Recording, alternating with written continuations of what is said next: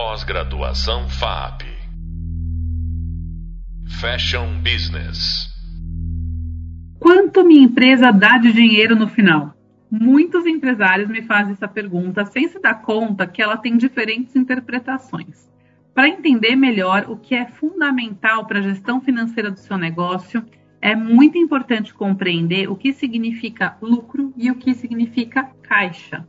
Vem com a gente nesse podcast para ir mais fundo nessa questão. Além disso, eu também vou falar um pouco sobre os controles financeiros do dia a dia de uma empresa.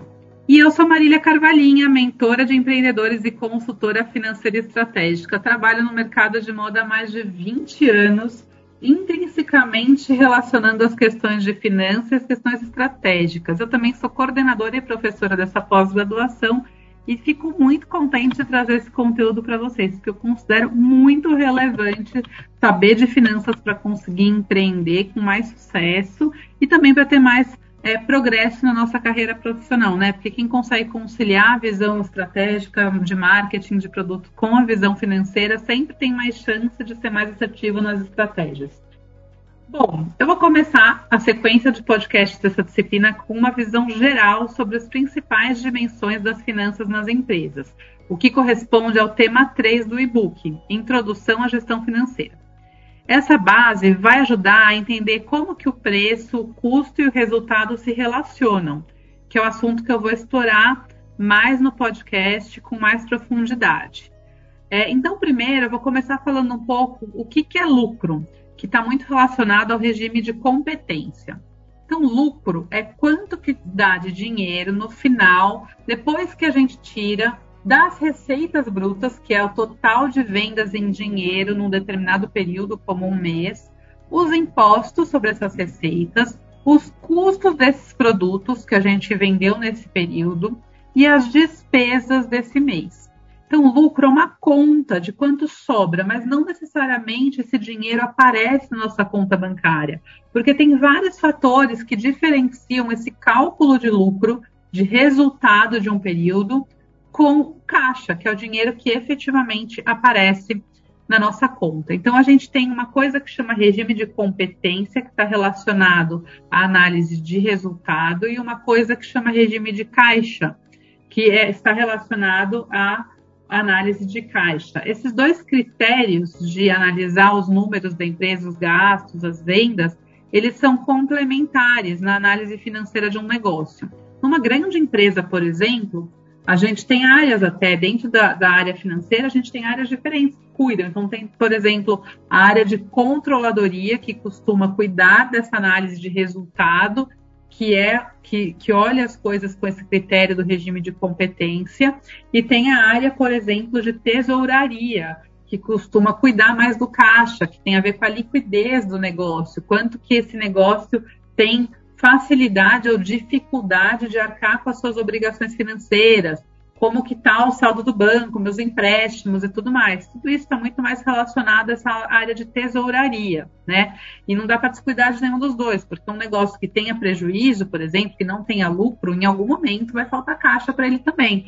E um negócio que até tenha lucro, mas que não está vendo esse lucro aparecer lá no saldo bancário, também pode se tornar insolvente, ou seja, incapaz de arcar com seus compromissos e falir. E a gente tem uh, muitos fatores que podem criar essas distorções, né? Esses, essas não equiparações entre lucro e caixa. Mas a longo prazo, um negócio assim que tenha um estoque, que esteja balanceado e que as coisas façam sentido, em geral o lucro em algum momento vira caixa ou é, vice-versa, né? Então é muito importante entender.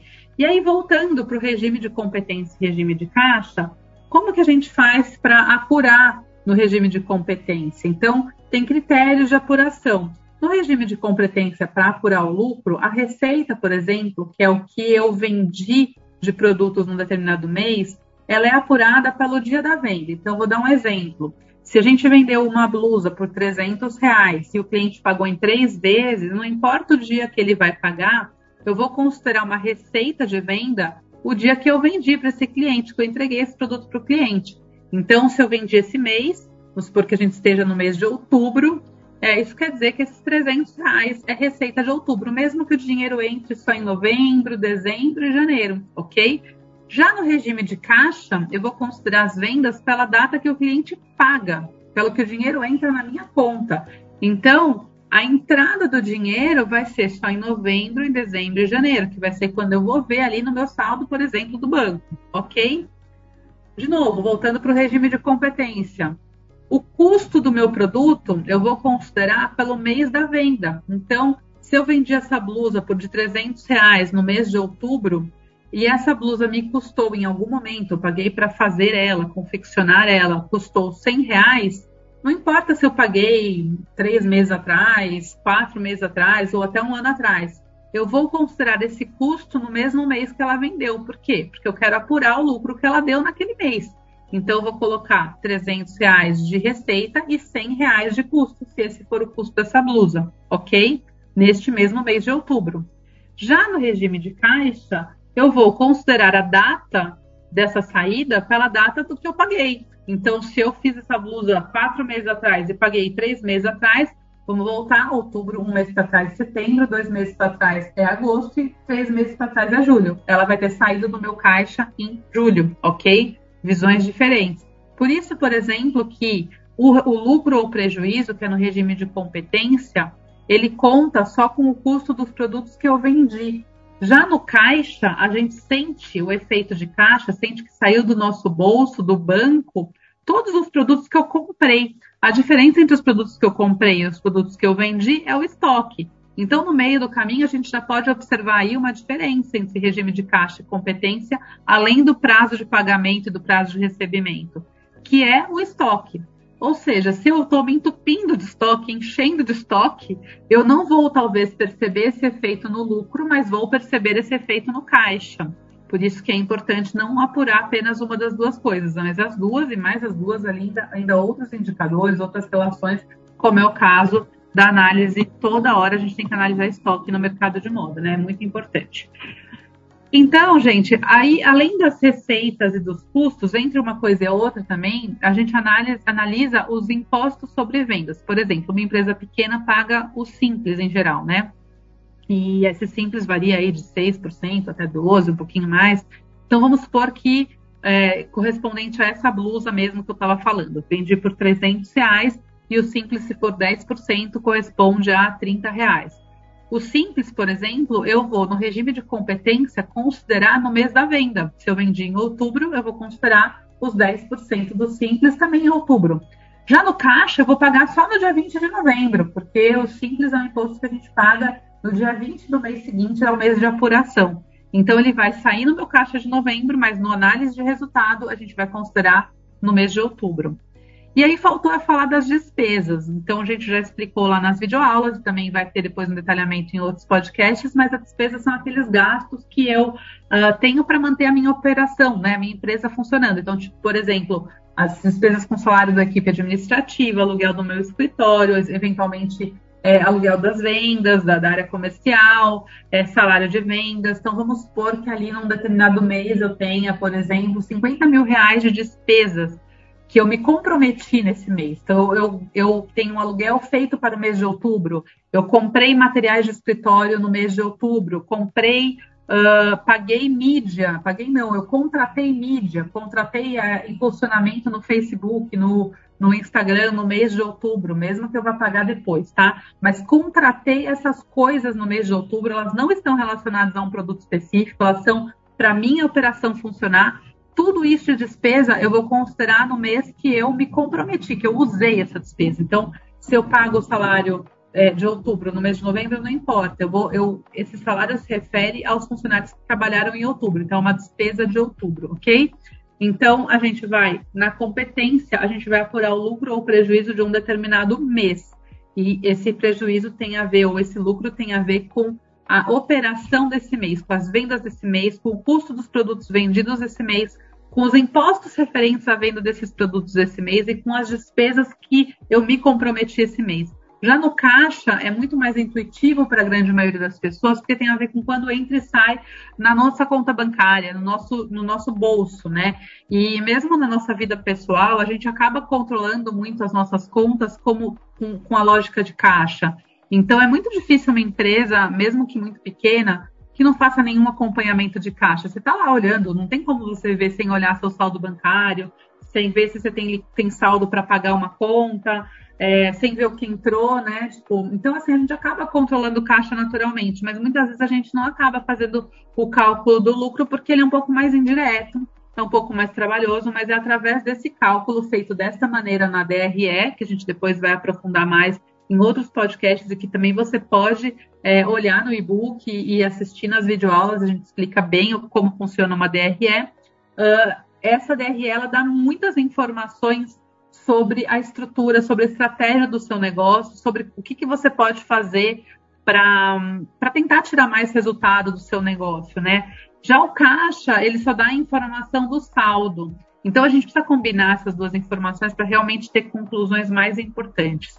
E aí, uh, os principais fatores que impactam nessa diferença do caixa, que é o que sobra no banco, com o lucro ou prejuízo, que é o que eu tenho nessa análise de competência, é, são por exemplo, o ciclo financeiro, que a distância temporal ali é o tempo entre do dia que eu pago e o dia que eu recebo o dinheiro, que no caso do mercado de moda não é muito pequeno, né? Porque a gente compra, é, por exemplo, produtos para para uma coleção muito, muitos meses antes. A gente começa a desenvolver muitos meses antes, a gente compra já, paga às vezes a oficina que está fazendo, o tecido, alguns meses antes de estar tá com ele na loja para ele vender. E aí, quando a gente vende, tem vários meses até o cliente pagar, porque a gente oferece um prazo de pagamento. Então, isso afeta o caixa, né? A gente pode até estar tá tendo um saldo positivo no lucro, só que acontece que a gente só vai ver a cor do dinheiro quando entrar.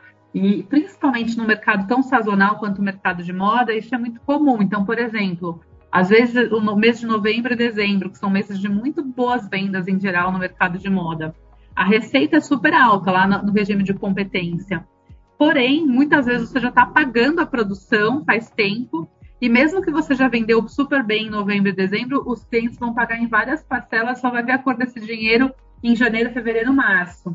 Aí chega janeiro, a receita é baixa, você está cheio de conta para pagar no final de dezembro, começo de janeiro, por causa do produto que você comprou lá atrás para vender no, no, verão, e você ainda não está vendo comecinho, começando a ver a cor do dinheiro. Então, às vezes tem um desbalanceamento e pode faltar caixa, tá? Então, é muito importante entender a questão do ciclo financeiro e se preparar para esse ciclo.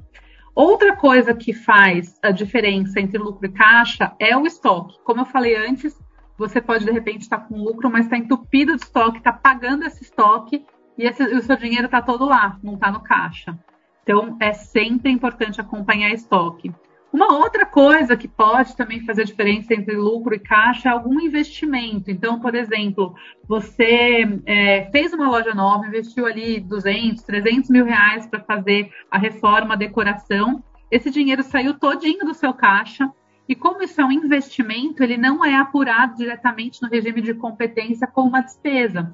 Você vai, quando a gente tem investimento, tipo um dinheiro grande assim, que vai gerar benefícios para a empresa em anos, né? Às vezes em dois, três anos, você vai depreciando ou amortizando. Então, você pega, vamos supor, esses 300 mil reais de investimento e vamos supor que a gente considere que ele vai refletir, se refletir em benefícios por três anos é, seria 100 mil reais que eu deveria contabilizar só por ano. Se eu dividir isso em 12 meses, vai dar aí 8 mil e alguma coisa por mês. Então, você só vai ver um pedacinho desse dinheiro nas suas despesas. Então, no, no, cálculo do lucro pelo regime de competência, você vai ter um pedacinho dele lançado lá, mas não todo, porque é, não é justo, né, como lucro ou prejuízo, você enfiar toda uma reforma num mês só, ou em dois meses, que, que são os meses que você às vezes tira o dinheiro do bolso, mas no caixa está lá, foi lá embora, foi gasto. Então, também precisa se organizar muito para garantir que você vai ter liquidez para fazer investimentos e não prejudicar o seu caixa a ponto de você ficar descapitalizado para manter sua operação. Então, mesmo que o investimento for interessante, que ele está calculado que ele vai dar retorno, que vai valer a pena, é, você precisa efetivamente se preparar. É, então, voltando, acho que olhando de novo um zoom out, né? Por que, que é importante é, a empresa controlar tanto o resultado quanto o caixa? Porque um deles dá uma perspectiva estratégica, que é o resultado, uma perspectiva estratégica de quanto eficiente o teu negócio é ao vender os produtos para gerar lucro, e o outro dá uma perspectiva de liquidez, que é quanto, a, quanto a sua empresa está tendo capacidade de honrar seus compromissos financeiros. Bom, gente, aí tá tudo muito lindo, muito teórico, muito importante, muito estratégico, mas e o tático, né? E no dia a dia? O que, que o departamento financeiro, o que, que a empresa, o que, que a estrutura, o que, que a operação precisa ter para conseguir apurar o lucro e fazer uma previsão de fluxo de caixa, né? Como que funciona o dia a dia de um departamento financeiro de uma empresa? Então, assim, no dia a dia do departamento financeiro de uma empresa, tem algumas atividades que são corriqueiras, como, por exemplo, controlar o contas a pagar. Tudo que a gente compra, tudo que a gente gasta, em algum momento vai ser pago. Muitas, a maior parte das contas de uma empresa não são pagas à vista. Então, tudo que a gente compra tem que ser lançado em um sistema ou em um Excel com data de emissão, né? Então, quando que eu comprei e com data de vencimento, que é quando que eu vou ter que pagar. E depois, no dia a dia, eu vou dando baixa nesse contas a pagar. Então, paguei, vou lá e lanço o dia que eu paguei. Geralmente é o mesmo dia que vencia, mas se você pagar atrasado, não tem problema. Lança a data correta que você tirou do seu caixa. Você pagou atrasado. Aí tem um outro controle básico que é o contas a receber, que é tudo que eu vendi em algum momento tem que ser pago pelo meu cliente. Eu tenho que controlar isso até para não perder aí alguém. De repente alguém comprou e não pagou, e se eu não estou controlando meu contas a receber, não sou nem capaz de fazer uma cobrança adequada. Como muitas empresas de varejo utilizam cartões de crédito, muitas empresas não fazem essa conciliação, mas seria importante fazer. Então, esse contas a receber muitas vezes é feito no sistema também, automaticamente, quando uma venda é feita, ele gera ali um contas a receber, porque você já cadastra qual é o prazo de pagamento. E depois você tem que ir dando baixa nesse contas a receber conforme você identificar que a entrada de fato aconteceu, ok?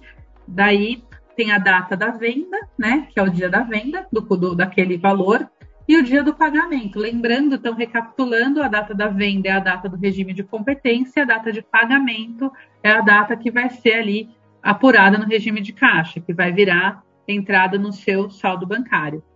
É, além disso, é muito importante ter o controle né, de todas as vendas, pode ser via sistema, pode ser via Excel, com o valor do produto, do preço do produto, o valor que ele efetivamente tinha originalmente, o valor do preço, o valor do produto que foi vendido efetivamente com desconto, se for o caso, e o custo desse produto. Então, é um controle que o sistema pode fazer, se você tiver sistema, é, mas você tem que ter inserido essas informações no sistema, cadastrado todos os produtos, seus custos exatamente como eles existem de verdade, né, com a apuração correta, o preço efetivamente e também quando tiver promoção, colocar ali no campo certo da, do valor do desconto, certo?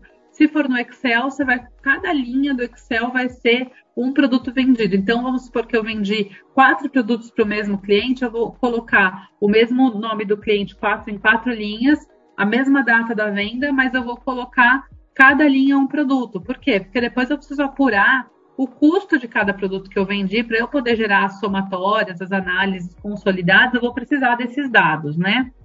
É, e também é muito importante manter um controle de estoque atualizado com quantidade né, de peças para cada modelo e com o custo dessas peças também, porque na verdade uma coisa também que confunde muito, muita gente quando a gente pergunta quanto você tem de estoque, né? Você tem que dar essa resposta em pelo menos dois números, em quantidade de peças e em valor monetário do dessas peças em custo, porque enquanto uma, um conceito muito importante né, em finanças, em contabilidade, é que o estoque não pode ser valorizado pelo preço de venda, porque enquanto eu não vender, eu não sei se esse estoque vai valer aquele preço de venda. Então, vou dar um exemplo prático: aquela mesma blusa dos 300 reais que custou 100 reais. Quando a gente contabiliza, quando a gente analisa o valor do estoque, a gente vai considerar que essa blusa vale 100 e não 300. Porque eu ainda não sei se eu vou conseguir de fato realizar esse preço de venda de 300 reais. Pode ser que ela fique tanto tempo no meu estoque que o meu cliente não está mais disposto a pagar 300 reais por ela, eu vou ter que vendê-la com desconto. E aí, pode ser que eu venda por 250, por 200, por 190, e aí vai. Então, o estoque, a princípio, ele ainda não pode apropriar no valor dele uma margem. Ele, você, você tem que ser conservador, né? A contabilidade sempre, é, ela sempre tende, né? Sempre pende mais para o conservadorismo. Então, nesse sentido, o estoque, por regra, ele é considerado a valor de custo, ok? E todo santo mês é muito importante observar o valor de estoque. Na moda também e no e-commerce, hoje em dia, como muitos estoques são integrados, às vezes o mesmo estoque ele é usado para uma loja, para o e-commerce, e tem muita transferência de estoque, às vezes, entre lojas e tudo mais.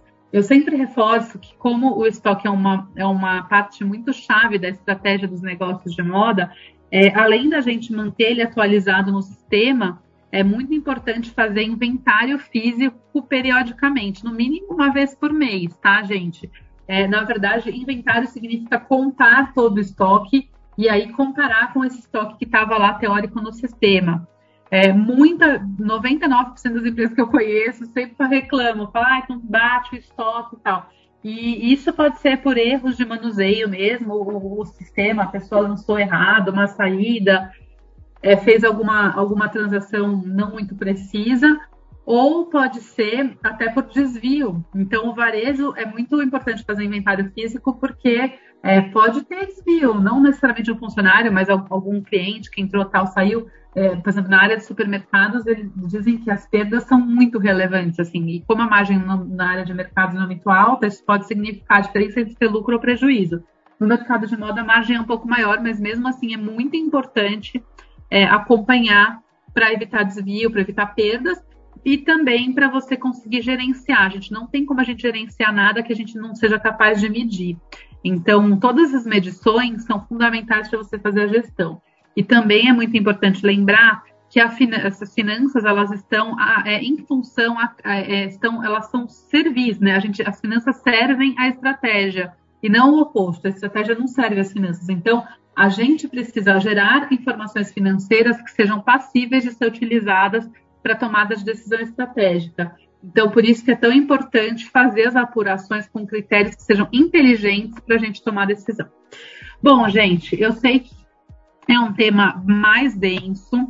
Eu tentei ser bem estruturada e objetiva. Espero que vocês tenham anotado bastante coisa por aí. E sempre lembrem que vocês têm outros materiais com outros podcasts, é, as videoaulas, o e-book para que vocês consigam sedimentar melhor esse conhecimento que é tão importante para o sucesso de vocês. Nesse podcast eu explorei alguns conceitos fundamentais para a gestão das empresas e nos próximos vocês vão entender um pouco melhor a relação entre estratégia, entre estratégia, precificação, resultado, caixa, custeio. Então continuem acompanhando com muita atenção esse conteúdo.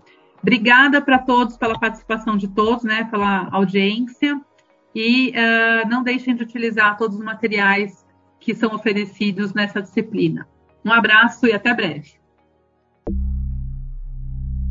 Pós-graduação FAP Fashion Business